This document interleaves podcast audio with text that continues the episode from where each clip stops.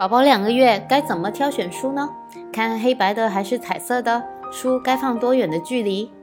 这个月龄阶段的宝宝可以选择看一些图片，但首先我们要想好为什么要给孩子选择图片。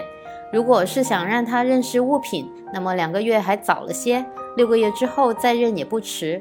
如果是想促进孩子的视力发育，那么就要先了解孩子视力发育本身的程序。一般来说，孩子是三到四个月开始分辨颜色，然后是越来越准确的距离判断，视敏度也是在这个过程中提高，而且是随着孩子对眼睛的恰当使用而提高的。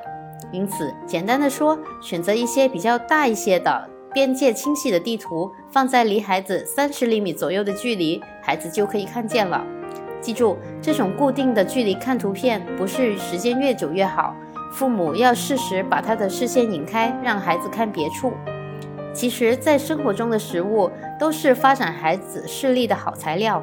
如果我们能够不厌其烦地告诉孩子出现在他视野中的东西是什么，对他认知事物无疑是最有效的。